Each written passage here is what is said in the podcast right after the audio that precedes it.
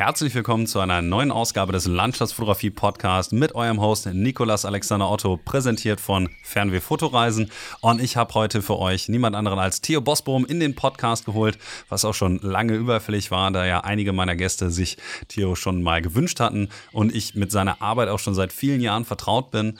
Ähm, habe seine Ausstellung Shape by the Sea schon mal live gesehen bei den Lüner Fototagen und muss sagen, dass ich wirklich damals auch sehr, sehr stark von seiner Arbeit beeindruckt war und dementsprechend habe ich ihn dann mal hier in den Podcast geholt. Wir haben natürlich ein wenig über seine fotografische Entwicklung gesprochen, denn er hat einen sehr idiosynkratischen Stil, den man sehr, sehr gut wiedererkennen kann, denn er macht sehr, sehr schöne Intimate Landscapes, die durchaus für das Mainstream-Publikum auch geeignet sind, weil er einen sehr formalistisch klaren Blick hat und eine gute äh, Strategie, seine Bilder so zu verpacken, dass man wirklich weiß, warum er dieses Bild eigentlich gemacht hat und was er damit ausdrücken möchte. Das sind sehr persönliche Aufnahmen und häufig ist es auch so, dass man nicht direkt sieht, was er eigentlich fotografiert hat, also teilweise schon sehr stark abstrahiert, aber immer auf eine clevere Art und Weise.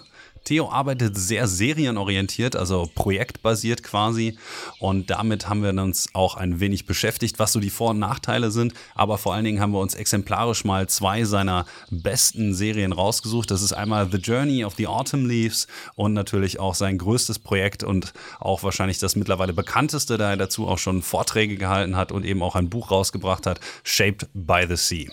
Dass Theo zu den wohl wahrscheinlich kreativsten Fotografen unserer Zeit gehört, ähm, habe ich bis jetzt noch gar nicht erwähnt, aber ich glaube, für alle, die sich einfach mal auf seiner Seite theobosbohm.nl oder aber mit einem schnellen Blick in die Shownotes auf www.nikolasalexanderotto.net ein Bild davon verschaffen, wie seine Arbeiten eigentlich aussehen wird, sehr schnell wissen, was ich meine. Ansonsten für alle, die ganz gerne noch wissen würden, was eigentlich bei mir so geht, ist ja auch schon wieder ein Monat her, dass ihr vielleicht meine Stimme gehört habt. Ihr könnt einfach mal schauen. Ich habe momentan noch, ich glaube, zehn Exemplare von meinem Kalender für 2020. Der ging irgendwie besser weg, als ich gedacht hatte. Falls ihr also eins davon haben wollt, dann schreibt mich doch einfach mal an. Ähm, könnt ihr auf jeden Fall bei mir bestellen. Alle Infos dazu gibt es auch in meinem Blog. Da gibt es einen eigenen Eintrag nur für den Kalender. Äh, ein schöner DIN A2-Kalender mit dem besten meiner Aufnahmen in dem großen Format eben für 28 Euro, eine 95 zuzüglich Versand, falls ihr die Info schon mal haben wollt. Ansonsten, ähm, was vielleicht auch noch ganz interessant ist, ich habe äh, zwei Reisen ähm, zu meinem Portfolio nächstes Jahr hinzugefügt. Einmal die Färöerinseln und einmal eine Highland-Tour mit meinem guten Kollegen Marc Kögel, einem der wohl interessantesten deutsch-kanadischen Feinart-Fotografen. Den könnt ihr auch in einer Episode meines Podcasts hören, falls ihr da mal mehr erfahren wollt. Ansonsten gibt es natürlich nicht so viel zu sagen da das Jahr sich ja langsam dem Ende zuneigt. Aber ich hoffe doch, dass der ein oder andere von euch vielleicht mal Lust hat, nächstes Jahr mit mir auf Tour zu gehen. Da sind ja einige Sachen, die dann anstehen, wenn denn die Corona-Krise mit dem anstehenden Impfstoff dann auch bald ein wenig abebbt. Dann kann man sich wieder frei raustrauen und zusammen fotografieren und Spaß haben. Am Rande möchte ich natürlich auch noch ein kleines bisschen direkte, nicht nur Schleichwerbung für Theos Bücher machen. Die könnt ihr alle auf seiner Seite, den Link habe ich natürlich auch in die Shownotes gepackt, erwerben. Gerade Shaped by the Sea, die anderen beiden sind leider ausverkauft. Lohnt sich auf jeden Fall sehr. Da sind wundervolle Aufnahmen drin und das Ganze wirkt natürlich gedruckt, äh, auch nochmal ganz anders. Vielleicht nicht ganz so imposant wie eine seiner Ausstellungen oder eine seiner Präsentationen, aber im Buch habt ihr das Ganze dann einfach für euch. Und das ist natürlich auch ein hervorragendes Weihnachtsgeschenk, glaube ich da wird er sich natürlich auch drüber freuen, denn als Fotograf ist es natürlich momentan mit Corona auch nicht so ganz einfach. Also wenn ihr Tiere unterstützen wollt, dann schaut doch auf seiner Homepage vorbei und investiert mal ein wenig in gute Kunst, denn die hat es versucht, äh, die hat es verdient, unterstützt zu werden. Aber nun genug mit dem kleinen Sermon hier. Ähm, ich wünsche euch viel, viel Spaß mit der 55. Episode des Landschaftsfotografie Podcasts im Gespräch mit Theo Bosbohm.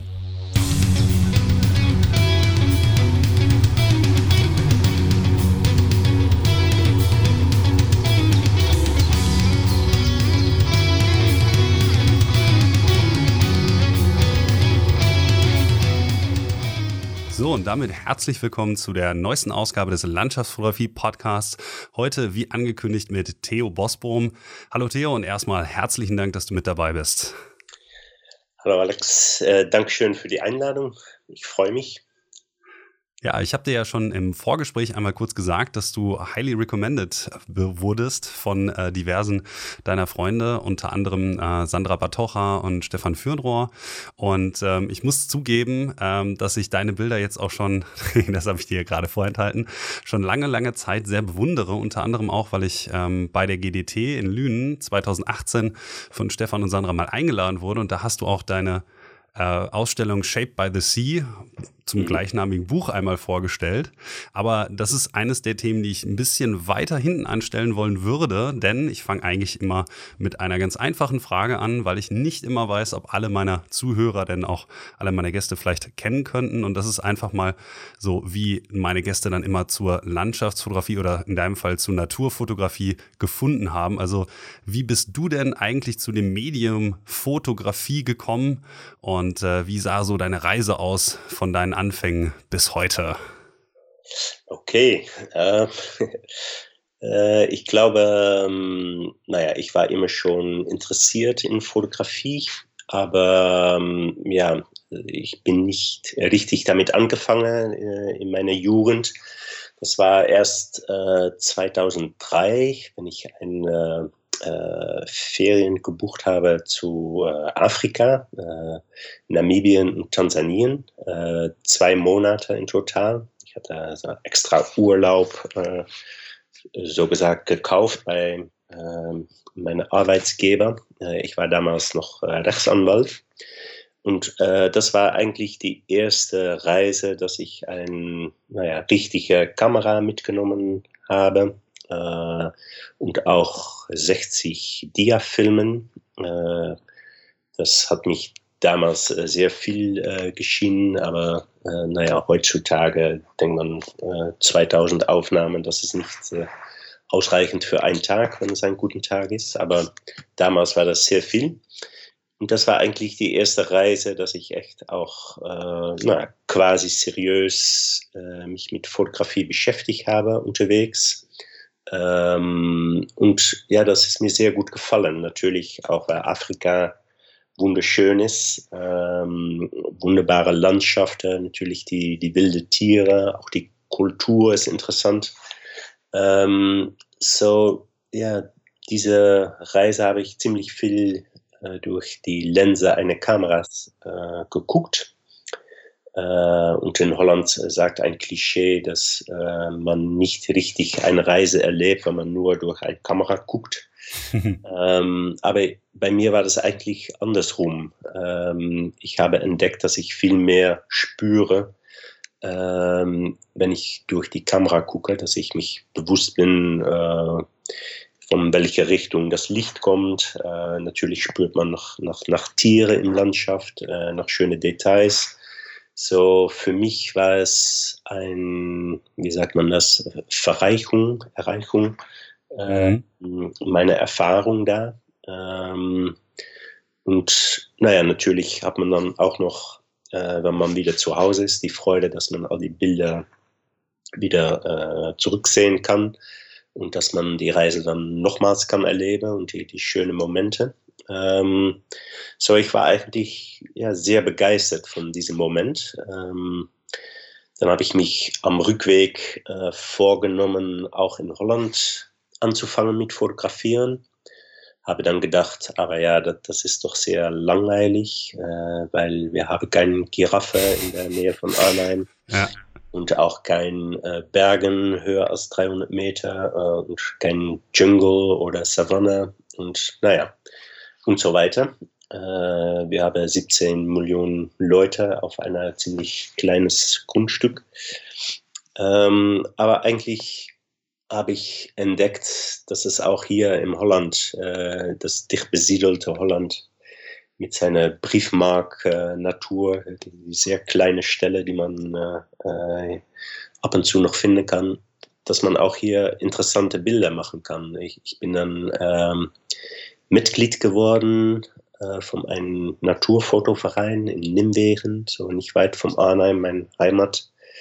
Und ähm, da war ein paar gute Fotografen Mitglied, kreative Fotografen auch. Und dann, dann habe ich gesehen, ja, man kann hier auch sehr viel machen, wenn man an richtige Zeit ähm, losgeht, äh, richtige Stelle natürlich und auch speziell, denke ich, wenn man auch kreativ ist und ähm, naja, ich denke, man muss in, in die Niederlande ein bisschen harder arbeiten, um etwas speziell aus dem Landschaft oder die Natur zu machen, aber das kann dann letztendlich auch ein Vorteil sein. Ähm, man muss besser schauen und äh, naja, vielleicht äh, mehr kreative Ideen gestalten. Ähm, Jetzt so ist es aber so, wenn ich, Entschuldigung, wenn ich dich einmal kurz unterbreche, ähm, in was für einem Zeitrahmen bewegen wir uns eigentlich? Weil ich glaube, aus Namibia habe ich von dir zumindest noch keine Aufnahmen gesehen. Das heißt also, dass da wahrscheinlich deine fotografische Progression schon so weit ist, dass du jetzt sagst, naja gut, die Bilder aus Namibien sind jetzt, äh, aus Namibia sind nicht mehr die Bilder, die ich jetzt den Leuten zeigen möchte, sondern du hast dann ja dann später wahrscheinlich deine Fotografie auch so ein bisschen in diese Richtung weiterentwickelt, dass du jetzt so einen Stil hast, der eigentlich, wenn man ihn äh, so drei, vier, fünf Bilder von dir gesehen hat und so ein Gefühl dafür bekommt, dass man dann auch wirklich sieht, ah ja, okay, mh, hm, dann sieht man das sechste Bild, dann weiß man, okay, das ist definitiv von, von Theo Bosbrom. Ähm, wie hast du denn dann deinen fotografischen Stil sozusagen langsam gefunden und entwickelt? Hatte das auch was mit diesem Club dann zu tun, von dem du gerade sprachst, oder hat sich das ein bisschen autarker bei dir entwickelt? Ähm, naja, de, zuerst die, die Bilder vom Afrika, die waren noch im analogen Bereich gemacht. Ähm, ich glaube, die meisten die würde ich jetzt äh, nicht mehr auf meiner Homepage äh, veröffentlichen, aber ich denke, ein paar gute waren schon dabei. Äh, aber ja, die sind noch irgendwo im äh, Dia-Archiv und nicht gut äh, gescannt, äh, nicht gut bearbeitet digital. So, die habe ich schon ein paar Jahre her vergessen, für immer. Ähm, ich denke, ich muss noch mal zurück nach Namibien und äh, Tansanien, weil äh, ja, auch für die Landschaften äh, sind es äh, ja, sehr schöne Länder, auch Tansanien, das eigentlich nur oder hauptsächlich bekannt ist für die, die Tiere natürlich. Ähm, ja, die eigene Stil. Ähm, ich glaube, die hat sich natürlich entwickelt im Laufe des Jahres. Ich, ich ähm, naja, bin ziemlich fanatik dann angefangen, auch wieder zurück in Holland äh, und die Jahre danach, die so 2004, 5, 6, habe ich sehr viel fotografiert, auch in, äh, in Holland ähm, und in, in Belgien, in Hohes-Venn, was auch ein, ein schönes und ziemlich wildes Gebiet ist, äh, nur zwei Stunden Fahre aus Arnhem. Ähm, und in 2006 bin ich dann umgestiegen nach digital und bin ich auch zum ersten Mal äh, nach Island gegangen.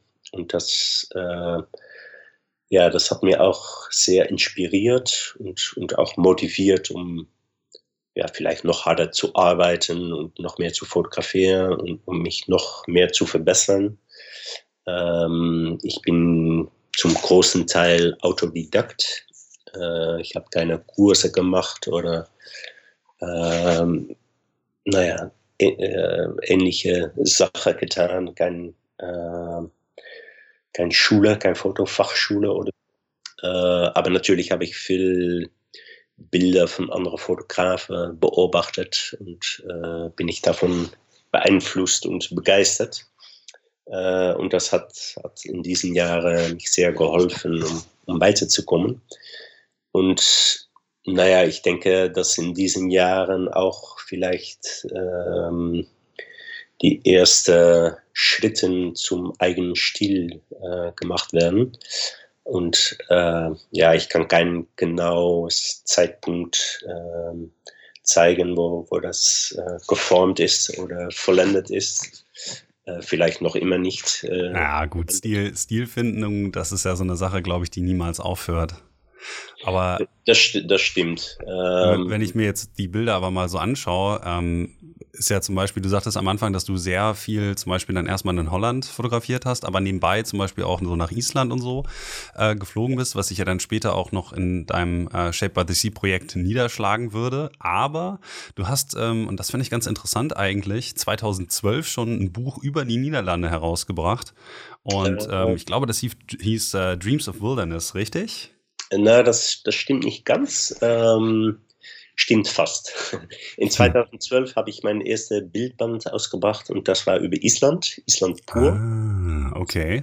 Ähm, das war äh, die Niederschlag von, von zwölf Islandreisen. Mhm. Äh, weil seit 2006 bin ich jedes, jedes Jahr zumindest ein, ähm, aber öfter zwei oder dreimal nach Island äh, geflogen, um da zu fotografieren. Und es war lange Zeit nur Island für mich. Ich, äh, ich wusste, es gibt noch andere Länder und andere Gebiete, aber ich, ich möchte nur äh, zurückgehen nach Island, äh, wenn das möglich wäre.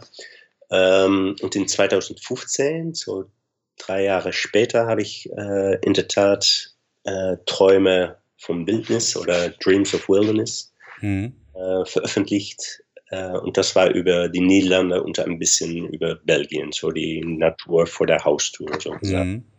Weil mich würde in dem Fall einmal besonders interessieren, eigentlich, wie der Stil, den du fährst, sozusagen sich einmal in der Wildnis Islands umsetzen lässt, aber genauso gut zu Hause. Weil wenn man sich mal so ähm, auf deiner Homepage, die da übrigens heißt theobosbaum.nl, für alle Leute, die jetzt nebenbei vielleicht mal draufschauen möchten, anschaut, ähm, The Journey of Autumn Leaves, of, of, The Autumn Leaves beispielsweise im Vergleich zu ähm, Iceland in Autumn, das sind ja zwei relativ unterschiedliche Sujets, aber man kann halt deinen individuellen Stil relativ gut wiederfinden. Ähm, und ich fand es halt irgendwie ganz interessant in Bezug auf dieses Buch oder beziehungsweise die beiden Bücher, wie dein Stil sich dann doch sehr, also dein, dein ein Auge quasi markant widerspiegelt, aber in beiden unterschiedlichen Landschaften.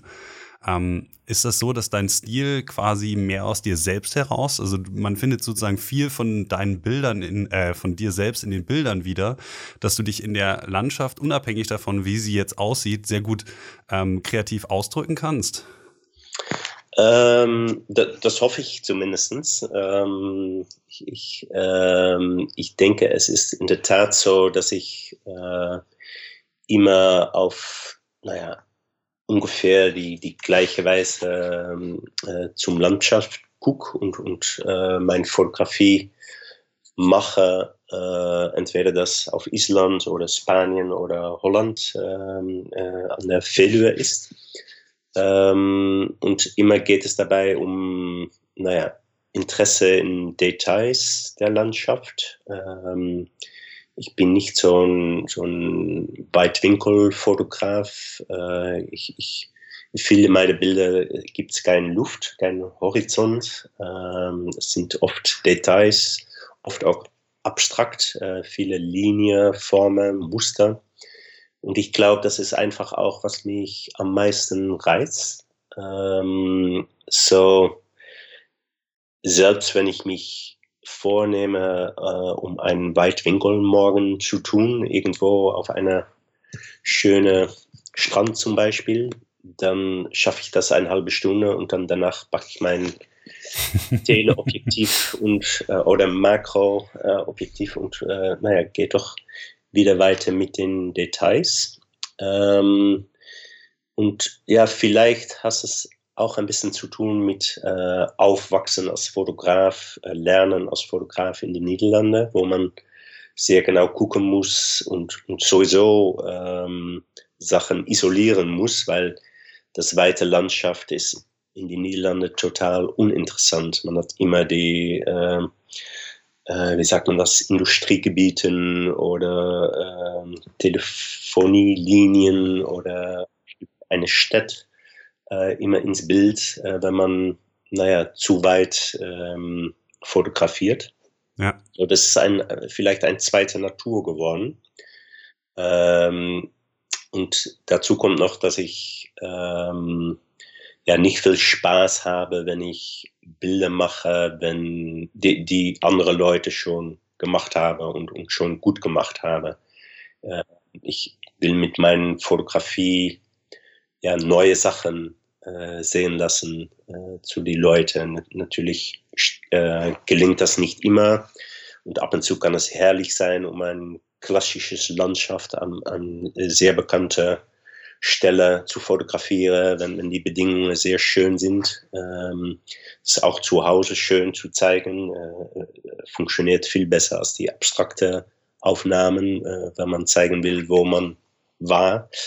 Ähm, aber ja, mein. Du sagtest, äh, du sagtest das ganz witzig. Ich weiß gar nicht. Das ähm, war, glaube ich, auch in dem ähm, Podcast von äh, Alistair Ben, Visions and Light. Ähm, da hast du, glaube ich, auch sowas gesagt wie um, ähm, When I come home, basically I show my images and nobody knows where I went. Weil man nicht genau sehen kann auf den Bildern, wo du eigentlich warst, weil das alles sehr kleine ähm, Ausschnitte sozusagen sind, die du dir immer raussuchst. Das, das stimmt, ja. Ähm, und ab und zu ja, mache ich auch nur äh, weitere Landschaften, weitere Landschaften, um, naja, zu zeigen zu können, äh, vielleicht nicht im, im Bildband, aber beim Vortrag oder so, dem Making-of, äh, wo das eigentlich entstanden äh, ist. Ähm, aber ja, ich, ich glaube, äh, das ist meine Art und Weise von Fotografie und ähm, es gefällt mir und naja, ich denke, es, äh, es passt auch bei mir.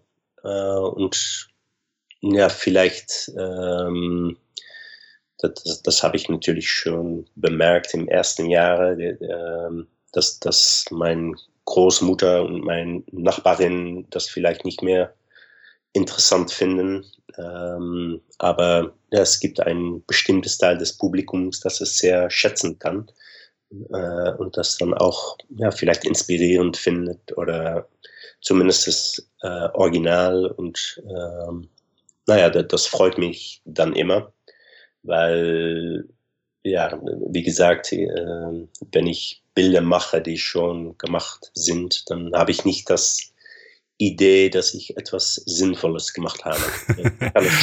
Ja. Vielleicht hat es Spaß gemacht und das Spaß gemacht, um da zu sein, äh, in die schönen Bedingungen, aber äh, ja, für mich muss es immer wieder etwas Neues sein. Äh, oder zumindest mu muss ich es versuchen. Das heißt also, dein kreativer Antrieb ist sozusagen gar nicht eigentlich der Spaß an der Fotografie, sondern vielmehr das Endprodukt, also nicht der Prozess, sondern dass du nachher etwas hast, was du als dein eigenes auch so verzeichnen kannst. Na, das klingt mehr rationell, äh, als es ist. Ähm, mhm. Ich denke eigentlich fotografiere ich für 95 Prozent ähm, auf mein Gefühl. Äh, so, es wird getrieben vom, vom, was ich schön finde, was, was mich inspiriert, was mich äh, reißt. Ähm, aber natürlich als professioneller Fotograf muss ich auch ein bisschen im Hinterkopf haben, äh, ja, ob ich etwas kann mit den Bildern, ob ich etwas machen kann. Äh, und glücklicherweise geht das ziemlich gut zusammen. Äh, die Sache, die ich selbst schön finde, äh, die, die mich freue, äh, die mich glücklich machen, die kann ich auch gut benutzen in meiner Karriere als äh, Profi-Fotograf. Also wenn man jetzt beispielsweise mal, weil du gerade sagtest, dass das auch ein bisschen was damit zu tun hat, dass es eine, so eine, eine Kreativitätssache ist, dass du halt auch den Spaß daran hast, eben was Neues zu machen, äh, mhm. muss ich auf jeden Fall nochmal kurz zurückkommen auf uh, The Journey of the Autumn Leaves, weil ähm, als ich die ersten Bilder davon gesehen habe, dachte ich nämlich auch so, hm, okay, das, sowas habe ich noch nie gesehen. Ähm, um das mal den äh, Zuhörern, falls ihr jetzt gerade nicht die Möglichkeit habt, mal in die Show Notes oder so zu schauen, einmal zu beschreiben. Ähm, das ist quasi die Reise von fallenden Blättern, die entlang verschiedener Bäche, teilweise auch aus dem Bachwasser selbst nach oben gen Himmel fotografiert, verfolgt. Und ähm, da sind dann diverse Bilder dabei, bei denen man ähm, an der Oberfläche beispielsweise so ähm, kleine Luftbläschen sieht, ähm, was auch ein bisschen aussieht nach Eis teilweise, in dem mhm. die Blätter eingeschlossen sind und dergleichen mehr. Und das ist zum Beispiel so eine Idee, ähm, die ich natürlich jetzt prinzipiell, vielleicht weil mir da der kreative, äh, die kreative Ader fehlt, nie und nimmer ähm, haben könnte. Und da sind teilweise wirklich pittoreske Bilder drauf, die ich mir persönlich auch sehr, sehr gut eben an der Wand oder so vorstellen könnte, weshalb ich dir durchaus glaube, dass das sehr gut zusammengeht. Aber dann würde mich einfach mal, ähm, um jetzt bei dem Beispiel zu bleiben, ähm, mal interessieren, wie du auf diese Idee gekommen bist und wie lange du eigentlich an dieser Serie zum Beispiel gearbeitet hast. Also das sieht ja aus, als wären da einige, äh, weiß ich nicht, tausende von Bildern wahrscheinlich entstanden und dann sehr gut selektiert worden, ähm, dass da nachher ein schönes Portfolio draus wird. Wie, wie ist das Ganze so abgelaufen? Na, das, das, das stimmt, das letzte. Ähm, nein, die, die meisten Bilder sind entstanden im belgischen Hohes Sven, äh, wo man ein paar sehr schöne äh, Bergflüsse hast, äh, sagt man das so? Äh, mhm. Nein, äh, mit kleinen Wässerfällen und ähm, ja, mit viel ähm, ähm, Turbulenz, äh, viel Dynamik. Ähm, und die, äh, die Flüsse, die gehen durch ein sehr schönes Wald äh, mit, mit Buchen, äh, mit Birchen äh, und naja, noch ein paar Arten. Und speziell im Herbst ist das sehr pittoresk. Ähm, es sind äh, ja, traumhafte Landschaften. Und seit 2007 bin ich da eigentlich jedes Herbst ein paar Mal äh, hingefahren, um ja, ein paar Tage zu fotografieren. Und naja, nach ein paar Jahren da hatte ich plötzlich das Gefühl, jetzt habe ich alles schon fotografiert, was hier zu fotografieren äh, ist. Und äh, ja, das dachte ich, ja, das kann doch nicht sein. Ähm, ich sage immer gegen Leute, die sagen, alles ist schon fotografiert, dass es reine Quatsch ist und, und jetzt bin ich selbst in dieser Position. Und dann habe ich noch ja, mir ein bisschen Zeit genommen, habe die Kamera äh, hingelegt und ja, bin mal ein bisschen kann, spazieren gegangen, ähm, äh, habe auf Felsen gesessen und naja, beobachtet, was sich da alles äh, passierte am Bach. Äh, und dann habe ich gesehen, die, die Blätter fallen ins Wasser, werde durch den Strom äh, mitgeführt, äh, komme in, ähm, wie sagt man das, die, die, die Wasserfälle und die Turbulenz. Ähm, und dann habe ich plötzlich gedacht, ja, äh, wie sieht das alles aus für einen Fisch zum Beispiel?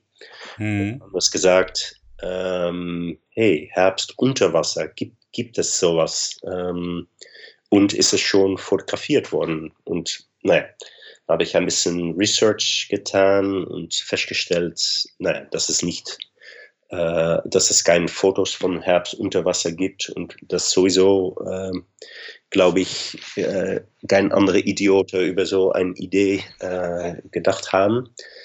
und dann habe ich gedacht, okay, kann ich das fotografieren? Ähm, dann habe ich informiert, äh, nachgefragt, wie viel ein Unterwasser äh, Haus, wie sagt man das? Unterwasser ja, Unterwassergehäuse, ja. Ja, kostet für meinen 5D Mark III von Canon. Ähm, und dann habe ich gehört, ja, das ist ungefähr 4000 Euro für ein guter. Und dann habe ich gedacht, hm, vielleicht doch besser ein anderes Projekt äh, anfangen. Aber dann habe ich auch ähm, eine andere Möglichkeit entdeckt, namentlich ähm, ein Unterwassergehäuse für eine Kompaktkamera von Canon, die auch in RAW fotografieren kann. Und das kostet nur äh, 190 Euro. So, das habe ich einfach gekauft. Und, ähm, Samt der neuen Kamera. Hm? Zusammen mit der neuen Kamera. Ja, die, die Kamera hatte ich schon für, für ah. Snapshots und Familie. Mhm. Und, ähm, so, es war eine ein übersichtliche Investierung. Äh, oh ja, ein paar Gummistiefel dazu und äh, naja, bin ich wieder losgefahren und ja, bin einfach in, im Bach äh, gegangen, ähm, habe die Kamera unter Wasser gehalten, ähm, gerichtet zum Himmel. Und jedes Mal, wenn ein Herbstblatt vorbeigetrieben ist, habe ich äh, aufgelöst. Äh, und mein Kopf war, äh, naja, äh, oben Wasser, äh, oben das Wasser. So, ich habe natürlich nicht gesehen, was ich gemacht habe. Und naja, das habe ich schon ungefähr eine Stunde getan. Ähm, bin danach zu Hause gefahren und habe festgestellt, dass, äh, dass naja, von den 200, 300 Bilder, die ich gemacht habe, dass 99 Prozent äh, direkt in äh, Müll ähm, konnte. Das war echt schreckliche Bilder dabei mit äh, gar nichts drauf oder schlecht belichtet oder total unscharf. Aber ein paar Bilder waren eigentlich ganz gut und auch äh, das Wichtigste, ganz spannend und anders, äh, mit ein, ein scharfes Herbstblatt und naja, die, die Wasser, Water Bubbles ähm, und dann äh, ja, noch ein, ein bisschen die, die Bäume, ähm, die man durch, die, äh, durch das Wasser sehen kann oder äh, durch die, die Luftblasen. Ähm, und dann habe ich gedacht, naja, das kann sehr spannend werden, das kann interessant sein. Hier möchte ich äh, gerne ein Projekt äh, ausmachen. Ähm, so, dann habe ich ein richtiges Unterwassergehäuse gekauft und dachte, wenn man A sagt, muss man auch B sagen.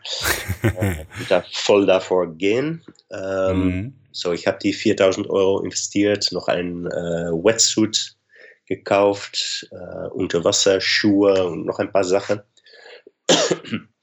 und dann bin ich richtig losgegangen. Das heißt, du hast dich nachher auch wirklich in die Bäche reingelegt? Ja, ich habe mich reingelegt, habe auch versucht äh, zu tauchen oder schnorkeln, aber mhm. das ist eigentlich nicht richtig gelungen, weil das Wasser äh, zu stark, äh, die, die Stromung war zu stark und äh, manchmal war das Wasser auch äh, zu untief nicht tief genug für einen, einen äh, Fotograf von 1,95 Meter. Ähm, so, letztendlich habe ich die, die erste Taktik und Technik ähm, aus der Hand. Ich stehend im Bach und die Kamera unter Wasser und dann mal ein bisschen knipsen äh, und natürlich ab und zu schauen. Das ist das Vorteil von digitaler Fotografie. Ähm, das habe ich, naja, äh, das ganze Projekt ähm, benutzt. Ähm, ich war damals noch immer Rechtsanwalt oder naja, das ist ungefähr am Ende äh, dieser Karriere äh, entstanden. Ich bin im 2013 umgestiegen zu äh, Fulltime Profi-Fotograf und dann, dann habe ich, denke ich, da drei oder vier Herbste ähm, investiert. Ja. ja. So, es, es, hat mich ein paar Jahre gekostet. Die Herbst geht immer schnell vorbei und man kann auch nicht immer äh, jedes Tag im Wasser liegen. Ähm, ich habe auch zwei äh, Tochter, äh, die ich gerne äh, sehe, so oft wie möglich. So, das, das heißt, dass ich ein paar äh, ab und zu wieder ein Jahr warten musste und dann wieder ein paar gute Bilder machen konnte und dann wieder ein Jahr warten musste. Und dann nach drei, vier Jahren habe ich gedacht, äh, jetzt habe ich schon zwölf bis 18 gute bis sehr gute Bilder und äh, kann ich es äh, schicken zu, naja, Wettbewerben, Zeitschriften und so weiter. Und, Scheinst äh, ja auch, äh, wenn ich das so richtig gelesen habe auf deiner Homepage, relativ erfolgreich damit gewesen zu sein. Ähm, da steht zumindest, dass, dass, die Bilder auch zum Beispiel von der niederländischen Ausgabe von National Geographic ähm, genutzt wurden, äh, ja. abgedruckt wurden und diversen anderen Magazine ähm, in Europa. Also hat sich der Aufwand ja durchaus gelohnt. Ja, ähm, genau. Das bringt mich aber auch schon zu meiner nächsten Frage, die ich eigentlich stellen wollte, weil wenn man sich deine ähm, Homepage halt anschaut, dann arbeitest du ja generell sehr, sehr gerne in Projekten. Ähm, Stimmt. The Journey of the Autumn Leaves ist ja nur ein Beispiel dafür. Du hast ja eine ganze Zahl an Projekten und eines der größten, ähm, die du jetzt zum Beispiel dann auch vor einiger Zeit zu Ende gebracht hast, ähm, ich habe es am Anfang einmal kurz erwähnt, war Shaped by the Sea. Ähm, da hast du noch, glaube ich, noch ein bisschen länger dran gesessen. Ähm, wie ist das eigentlich so bei dir, dass du denkst, naja, ich habe jetzt hier diese Idee, ich investiere jetzt mal ein paar Jahre, aber du arbeitest ja wahrscheinlich an verschiedenen Projekten auch gleichzeitig oder so. Und ja. das ist ja wahrscheinlich eine relativ starke Herausforderung, sozusagen, okay, ich halte jetzt auch mal Bilder für ein paar Jahre zurück und so. Ähm, ja, wie hast du dir diese Art von Fotografie, dieses Projektbezogene eigentlich angeeignet? Ja, ich, ich, ich, arbeite sehr gerne an ähm, Projekten, die, naja, die mich interessieren, die mich inspirieren. Äh, und ich finde es auch schön, um an Bildbänder zu arbeiten. Ähm, so, jetzt habe ich drei veröffentlicht und ähm, naja, ich, ich bin angefangen mit einem neues Projekt jetzt. Darf man schon fragen, was es ist? ja, natürlich. Äh, das kann ich, kann ich später noch äh, erzählen, ein bisschen die Spannung aufbauen. Ähm, äh, Shape by the Sea äh, habe ich drei Jahre angearbeitet ähm, und innerhalb die natürlich nicht äh, Vollzeit.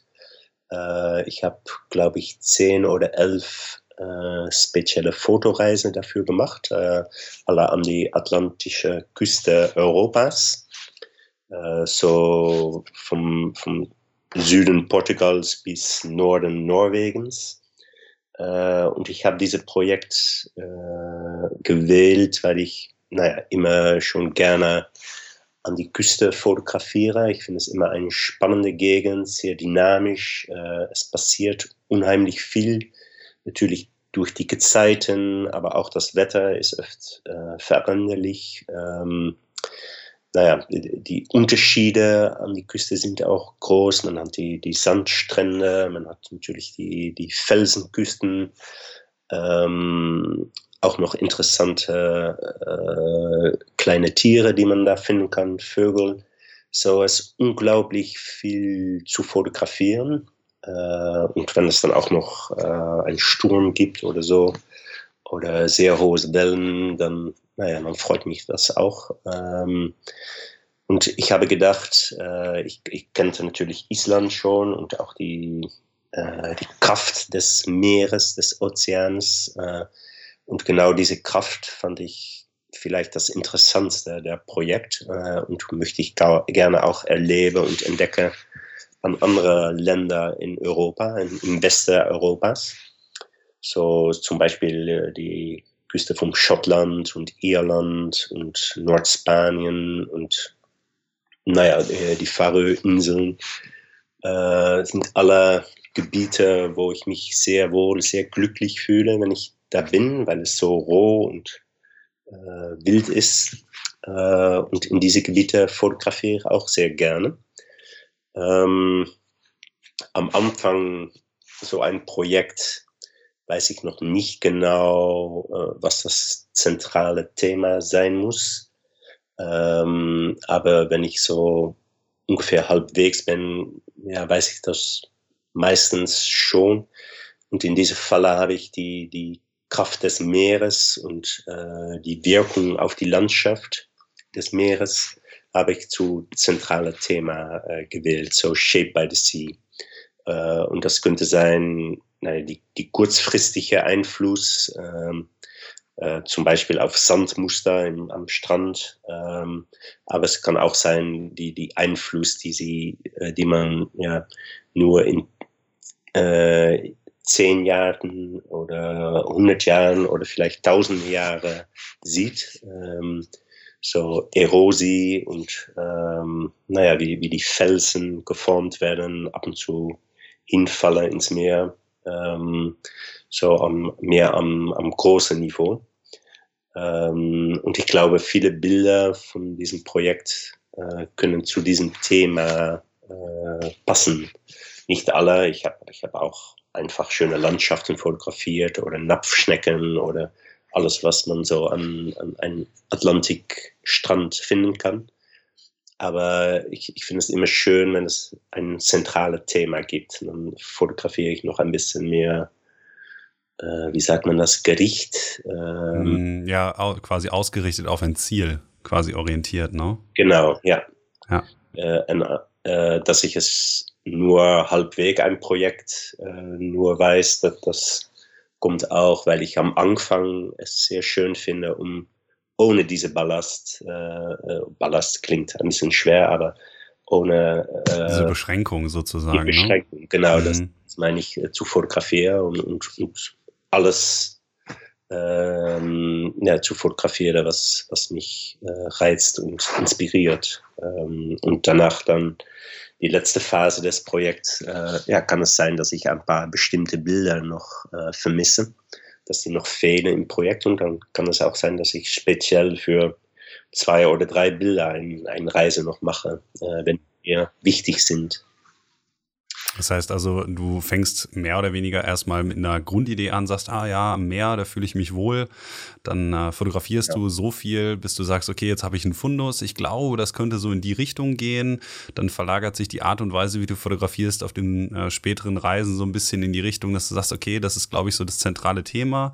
Dann irgendwann hast du, sagst du, okay, jetzt habe ich, glaube ich, genug, aber mir fehlen noch so die drei, vier Bilder, die ganz speziellen, die, die ich äh, auch prävisualisiert habe, vielleicht, die brauche ich ja. auf jeden Fall noch. Und dann äh, früher oder später kommst du dann bei dem Endergebnis an. Ja, und, und das schwierigste Punkt in einem Projekt ist äh, sagen, jetzt ist es genug. Aber eigentlich ja, es geht immer noch mehr, ne? Mhm. Zehn Jahre oder zumindest fünf Jahre an so einem Projekt arbeiten. Ich, ich könnte gerne noch äh, fünf Jahre weitergehen.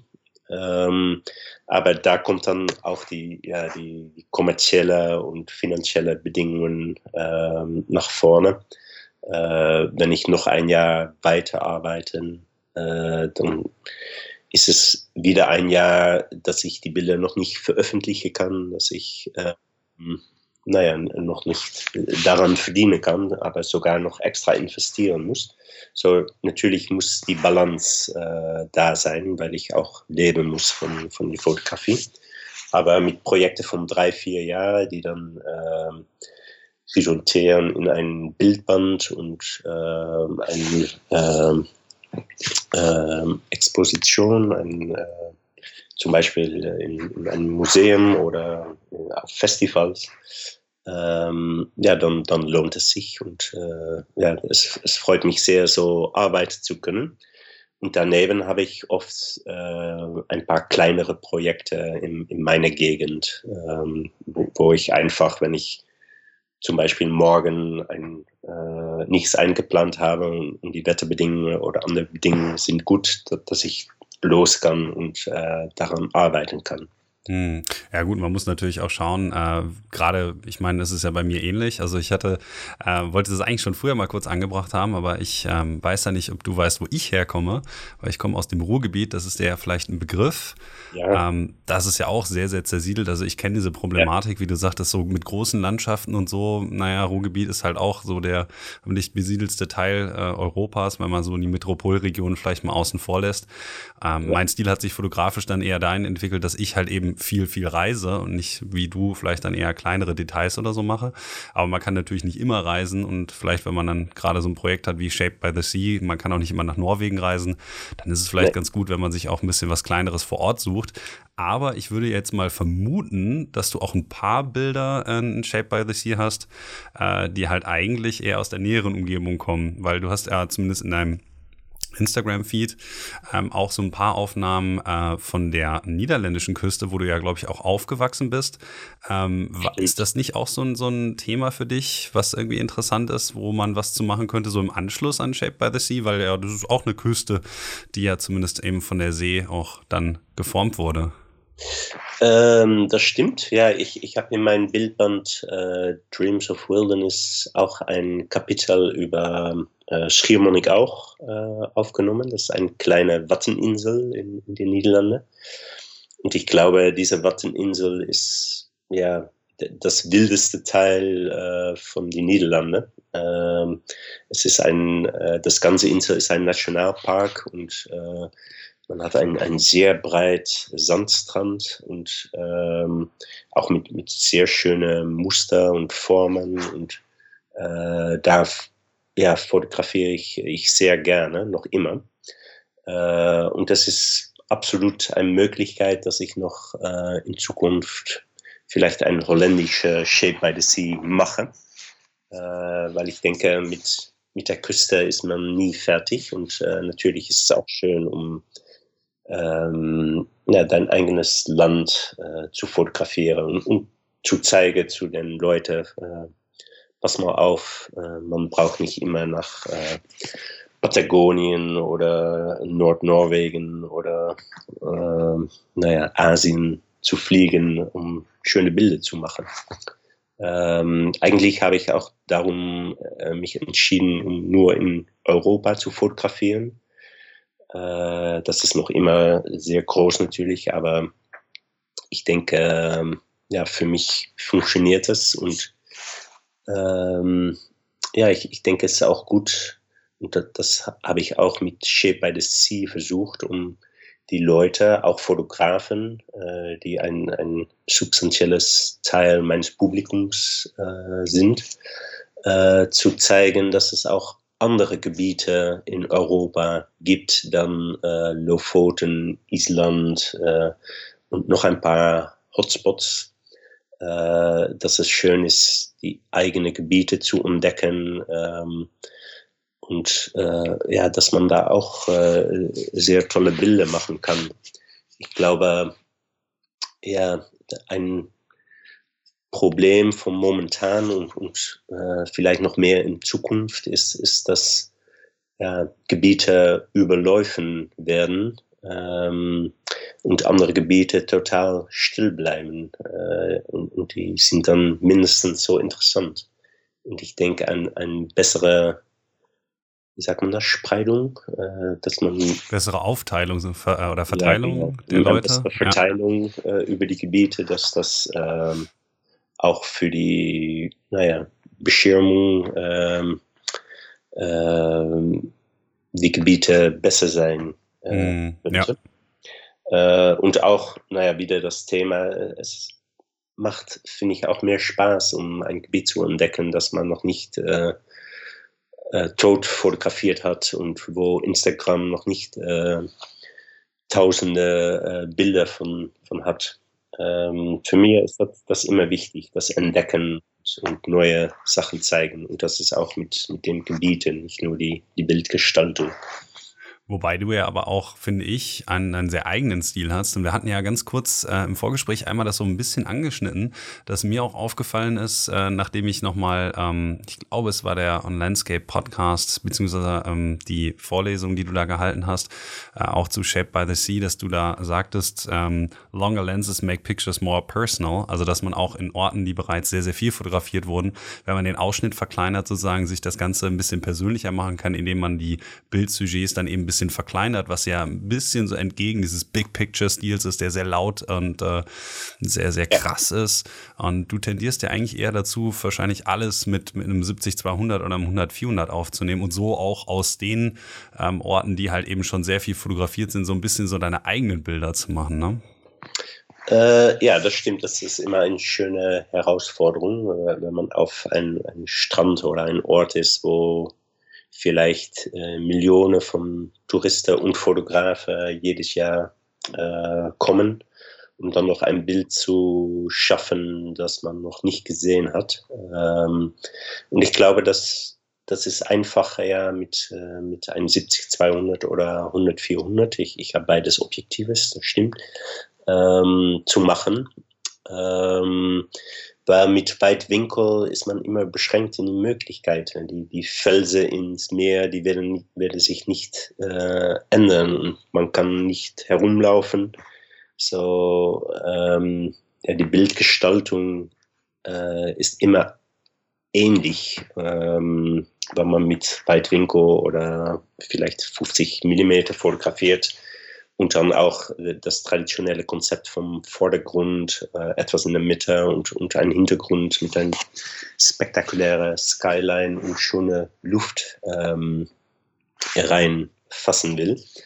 Äh, ich denke, wenn man Details fotografiert, äh, Intimate Scenes, äh, kleine Landschaften, dass man ja unheimlich viel mehr Auswahl hat und weil man viel mehr Auswahl hat, äh, wird es schon schnell auch persönlicher. Ähm, ich denke aber, ja, viele Leute finden das auch schwierig, weil das dann keine Beispiele gibt, äh, wie man das fotografieren soll. Ich denke, viele Leute gucken dann auch auf Internet, oh, so, so sieht das aus. Und ab und zu, ja, will man das direkt dann reproduzieren. Ab und zu ist es vielleicht mehr dass man es irgendwann äh, im Bewusstsein hat aufgenommen und noch weiß, wenn man äh, dann an dieser Stelle angekommen ist. Ähm, aber das, das fun so funktioniert es nicht mit den Intimate Landscapes. Da muss man selbst suchen, äh, selbst die Auswahl machen, was ist interessant, was ist nicht interessant. Und äh, ja, ich glaube, dann wird es automatisch persönlicher. Glaubst du vielleicht, dass das auch so ein bisschen ähm, eine natürliche Art von Progression ist? Ich weiß ja jetzt nicht, ob du in Namibia auch schon größtenteils mit einem Tele fotografiert hast, aber ich kenne, ähm, wenn ich jetzt einfach mal so die letzten 10, 15 Jahre, in denen ich in der Fotografie mich so umschaue und immer so die Bilder meiner Peers sehe, ähm, dass viele vielleicht mit einem Weitwinkel anfangen und momentan so ein bisschen der Trend auch eben zu diesen Intimate Landscapes geht. Also ich sehe das ja bei, bei vielen bekannten Fotografen wie zum Beispiel Alex Noriega äh, oder TJ Thorne und viele von den äh, ja. amerikanischen Landschaftsfotografen, denen ich folge, ähm, dass die alle so ein bisschen mehr jetzt äh, dahin tendieren, eben auch ähm, kleinere Aufnahmen, kleinere Sujets zu machen, die nicht ganz so breit sind, nicht so ganz groß, um sich dann auch eben in diesen Aufnahmen eher selbst wiederzufinden, als ähm, ja. das, was weiß ich, 15. Bild von, von Shishi Beach bei Ebbe zu machen mit Sonnenuntergang, so in etwa. Genau. Ähm, war das bei dir dann auch so, dass du quasi am Anfang angefangen hast mit, mit größeren Szenen und dich dann da so langsam hingearbeitet hast, oder? Ja, ich, ich denke, ich war schon ziemlich früh daran mit, mit dem Teleobjektiv und die, die persönlich naja, mehr kleinere Landschaften, aber ja, ich, ich bin wahrscheinlich auch so angefangen mit der äh, Weitwinkel. Auch weil man, ja, wenn man das, das erste Handbuch Fotografie äh, lest, dann steht darin, dass man Landschaften mit einem Weitwinkel fotografieren soll. Ähm, und wenn man am Internet guckt, sind die meisten Landschaften und speziell die, die Landschaften, die beliebt sind, äh, sind Weitwinkellandschaften. Also es, es ist, denke ich, auch schwierig, um anzufangen mit gar etwas anderes. Äh, dazu kommt, äh, das habe ich selbst auch erfahren, dass man so äh, erstaunt kann sein von einem Landschaft, dass man das nur festlegen will, was man, was man sieht und was man erlebt. Äh, so ist es mir gegangen im, im Island das erste Mal, dass ich da war. Ich war so überwältigt, äh, dass ich nur. Da bist du nicht alleine übrigens. Hm? So, damit, damit, bist du nicht alleine, das ging mir genauso. G genau, ja, ich glaube, das, das passiert äh, öfter mit, äh, mit Fotografen äh, und, und logisch, weil das Landschaft ist natürlich traumhaft. Aber ja, die erste Woche habe ich nur auf Auslos äh, gedrückt und mich gar nicht beschäftigt mit Bildgestaltung. Ich habe mich mit offenem Mund äh, alles fotografiert, was ich gesehen habe und was ich gewaltig fand. Und dann nach einer Woche vielleicht habe ich mich realisiert, aber ja, die, die Bilder sind eigentlich nicht so interessant, die du gemacht hast. Ähm, die sind ziemlich Standard. Äh, die macht jedermann. Ähm, und dann habe ich gedacht, oh ja, man kann hier auch richtig fotografieren. Und ähm, naja, bin ich vielleicht dann angefangen, um mehr wieder persönlich zu arbeiten. Aber am ersten Moment äh, war ich sehr, sehr zufrieden, nur Weitwinkelaufnahmen von dieser Landschaft zu machen, weil ich das gerne zurücksehen wollte in meine Bilder, äh, weil ich so begeistert war. Und ich denke, so, so geht es vielleicht äh, viele Leute. Ähm, spektakuläre Stelle will man das spektakuläre Landschaft auch im, im Bild zurücksehen und, und zeigen können und äh, vielleicht auch ein bisschen äh, naja, populär worden auf äh, Social Media mit, mit den Bildern. Äh, und wenn man dann ein Intimate Scene da fotografiert, wo, wo, man überhaupt ab und zu nicht sieht, dass es auf Island entstanden ist, ja, dann, dann ist es natürlich eine andere Sache. Ähm, aber trotzdem, naja, glaube ich, dass man äh, das letztendlich äh, äh, ja, macht, wenn man das will. Ähm, und bei mir war das doch ziemlich schnell, denke ich. Ähm, das, vielleicht ist es auch, weil ich die, die Weitwinkelaufnahme äh, schwierig finde, um, äh, um da etwas auszumachen, das mich auch, naja, begeistert und äh, dass ich denke, ja, das ist richtig gut. Man braucht dann auch äh, spektakuläre Bedingungen und äh, das wird natürlich speziell am bekannte Stelle äh, schwieriger und schwieriger, weil, weil alles ja, hat man schon gesehen äh, und mit der Bildbearbeitung werden die Landschaften noch ein bisschen extra spektakulär gemacht. Das ist ein, ein naja, äh, wie sagt man das, ein, ein Wettlauf oder so. Ein, ein Wettrüsten sozusagen, wer das krassere, noch übertriebenere Bild macht und damit noch mehr Aufmerksamkeit auf Social Media bekommt, das ist so eine ja. Art Wettlauf. Das ist grauenhaft, ja. Ja, ich, ich denke, mit Bildern von fünf Jahren her, äh, ja, äh, kriegt man keine äh, Attention mehr, äh, keine Aufmerksamkeit. Äh, so, das, das geht immer weiter und weiter, aber das, das kann natürlich nicht immer so durchgehen. Äh, man sieht jetzt schon, finde ich, dass die Landschaft äh, echt unnatürlich äh, ja, aussehen, äh, oft. Viel Herr der Ringen äh, Atmosphäre, aber ja, das heißt auch, dass die Bilder weiter und weiter sich entfernen von der Realität. Und das ist natürlich nicht, nicht per se ein Problem. Äh, es, es, sind Leute, die, die davon sehr begeistert sind, aber äh, ja, die Frage ist natürlich, wo endet die Landschaftsfotografie und wo fängt die, die digitale äh, Kunst, Landschaftskunst an? Ähm, das, das ist äh, auch ein Thema, was, äh, was viele Landschaftsfotografen jetzt beschäftigt, glaube ich. Ich glaube, das ist so ein, so ein Evergreen, mehr oder weniger. Also da hat ja jeder so seine eigene Meinung zu, wo dieses mhm. Kontinuum sozusagen, am, am welchem Punkt das dann so kippt. Also was, wie viel Photoshop oder Lumina oder was auch immer ähm, ja. zu viel ist und ab wann sich das nicht mehr als, als Fotografie, sondern vielmehr als ähm, digitale Manipulation sichtbar macht. Ähm, da ist jetzt halt so die Frage, ich, ich würde jetzt einfach mal das aufgreifen, was du am Anfang einmal kurz erwähnt hast im Vorgespräch, und zwar die ähm, letzten, ähm, ich glaube, es ist International Landscape Photographer of the Year. Ähm, mhm. Im Vergleich zum Beispiel, wer da jetzt so gewonnen hat, ähm, und die ganzen Aufnahmen sind ja zum Beispiel sehr, sehr weit ab von dem, was du zum Beispiel fotografierst. Und wenn man das jetzt mal ähm, in den Trend setzt, den ich sagte, dass ich das bei vielen Leuten sehe, dass die halt auch eher so, na, vielleicht zu intimen Landschaften tendieren, ein bisschen natürlicher. Ähm, und dann halt dieses krasse Gegenbeispiel, dass Fotografen, die ich persönlich auch sehr gut finde, wie zum Beispiel Isabella Tabacci, ähm, dann eben so Aufnahmen machen, bei denen man sich ähm, bei der Betrachtung nicht mehr so ganz sicher ist, ob die Bilder eigentlich noch real sind und wenn ja, was daran real ist, ähm, ist natürlich dann die Frage, inwieweit sowas dann ähm, auch als Verstärkereffekt natürlich dafür sorgt, dass noch mehr Leute diese Art von Stil dann eben adaptieren.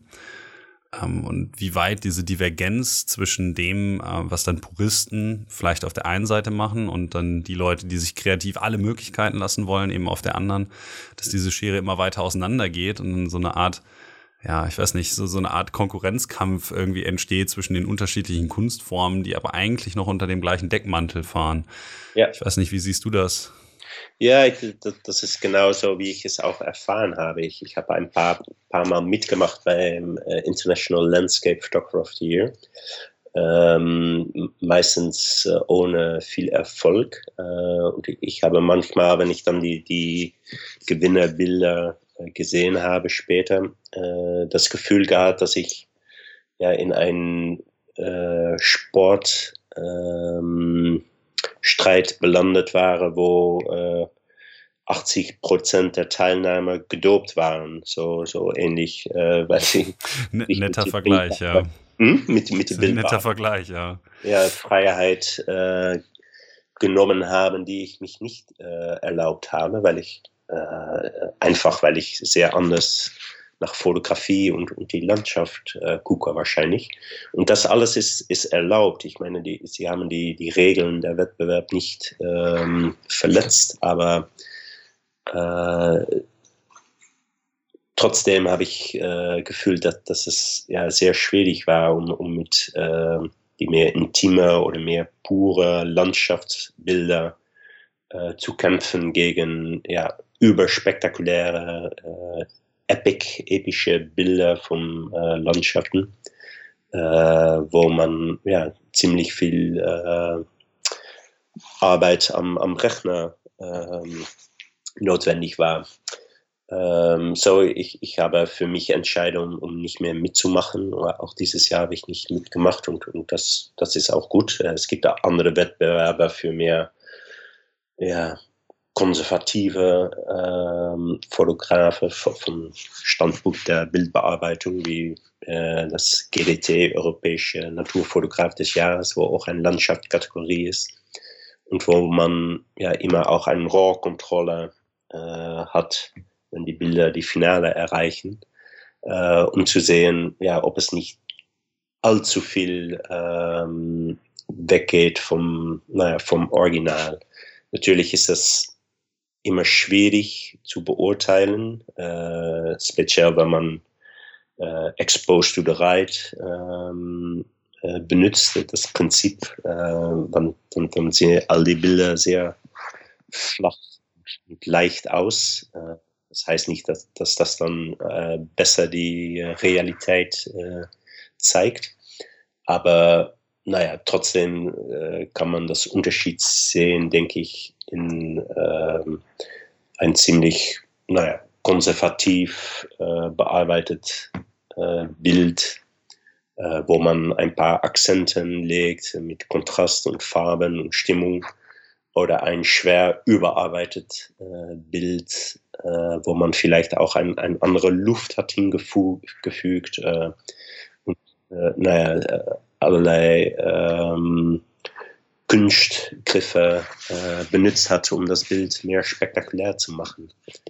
Und natürlich ähm, ist es für beide Stile Platz. Ähm, ich denke sogar am, am Social Media äh, sind die spektakulären Bilder natürlich populär.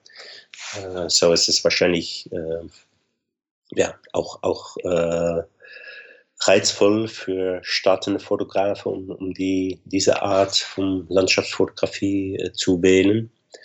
Äh, so ich, ich denke, man muss für sich selbst entscheiden, was, was wichtig ist. Ähm, und äh, für mich ist es wichtig, dass die Bilder persönlich sind und äh, naja, dass ich, ich finde Bildbearbeitung auch wichtig. Es äh, ist auch eine Art und Weise, um die Bilder persönlich zu machen. Aber ich will nicht äh, zu viel davon abhängig sein. Es muss nicht so sein, dass ein Bild, was eigentlich nicht so interessant ist in Potenz, äh, dass man das mit, mit sehr viel Bildarbeit und äh, äh, sehr gute Software äh, zu ein spektakuläres Bild äh, umzaubert. Das gefällt mir persönlich nicht so gut. Aber, Aber, gut, es muss ja auch jeder für sich selbst entscheiden, was er oder sie da ganz gerne machen möchte. Und man merkt ja eigentlich auch an den Bildern, äh, die du machst, dass du dich eben von solchen Trends auch nicht beeinflussen lässt, weil du halt eben eine sehr persönliche Note in deine Bilder einfließen lässt, die halt weit ab von dem äh, Trend, zum Beispiel diesem einen Trend zumindest. Es gibt ja, wie gesagt, ähm, diverse andere Trends in der Landschaftsfotografie, äh, dass du dich von dem eben nicht vereinnahmen lässt. Und das, das steht dir ja ganz gut zu stehen, äh, zu Gesicht, ne? ja, nee, und du hast recht, jedermann kann selbst entscheiden. Es gibt keine äh, Photoshop-Polizei, glücklicherweise nicht. Äh, und äh, natürlich ist Fotografie auch eine Kunstform und äh, da gibt es sowieso Freiheit. Aber ich glaube auch ein bisschen, dass ähm, ja, viele Fotografen sich beeinflussen lassen bei äh, Tutorials von bekannten Fotografen, die spektakuläre Bilder machen und dann die, die gleiche Art und Weise von Bildbearbeitung benutzen gehen. Äh, Aber das lässt sich auch relativ einfach dann in die andere Richtung umdenken. Dann musst halt du auch mal ein paar Tutorials machen, bei denen du halt eben erklärst, wie man zum Beispiel so Intimate Landscapes macht, wenn man jetzt beispielsweise an einem Strand irgendwie in Playa Silencio oder so ist, äh, wie man da die ähm, einzelnen Sea-Stacks und einzelnen Steinsformationen sinnvoll irgendwie komponieren kann oder so. Das ist natürlich schwieriger, das als Tutorial irgendwie aufzuwerten oder so, als den Leuten ein paar Kunstgriffe in Photoshop zu zeigen. Aber dann kannst du dich ja vielleicht irgendwann mal als Gegengewicht kundtun. Danke für die Idee. Ähm, äh, ich, ich, denke nicht, dass ich das äh, machen würde, weil ich, äh, naja, jedermann hat seine Kraft und seine Schwache und äh, ich glaube, das ist, ja, das würde nicht gut gehen. Ja, ähm, ich muss jetzt mal so langsam einen Blick auf die Zeit werfen. Äh, es wird ja auch langsam ein wenig später, aber ich habe ja schon ganz am Anfang einmal kurz ähm, gesagt, dass meine letzte Frage ähm, eigentlich auch immer gleich ist. Und äh, die Frage würde ich dir dann jetzt auch einfach mal stellen. Ähm, welchen Gast würdest du denn ganz gerne mal so im Landschaftsfotografie-Podcast hören?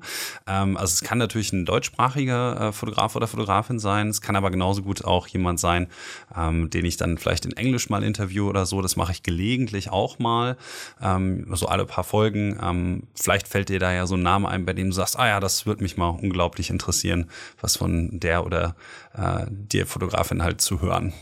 Ja, ich, ich kann ein paar Namen nennen. Ich, ich habe äh, leider nicht die ganze Namenliste. also zwei, drei Namen reichen auch. Okay. kommen, aber vielleicht sind die schon äh, langs gewesen. Aber ähm, ja, ein Fotograf, die, die mich sehr inspiriert hat, äh, ist Hans Strand, ein schwedischer Fotograf.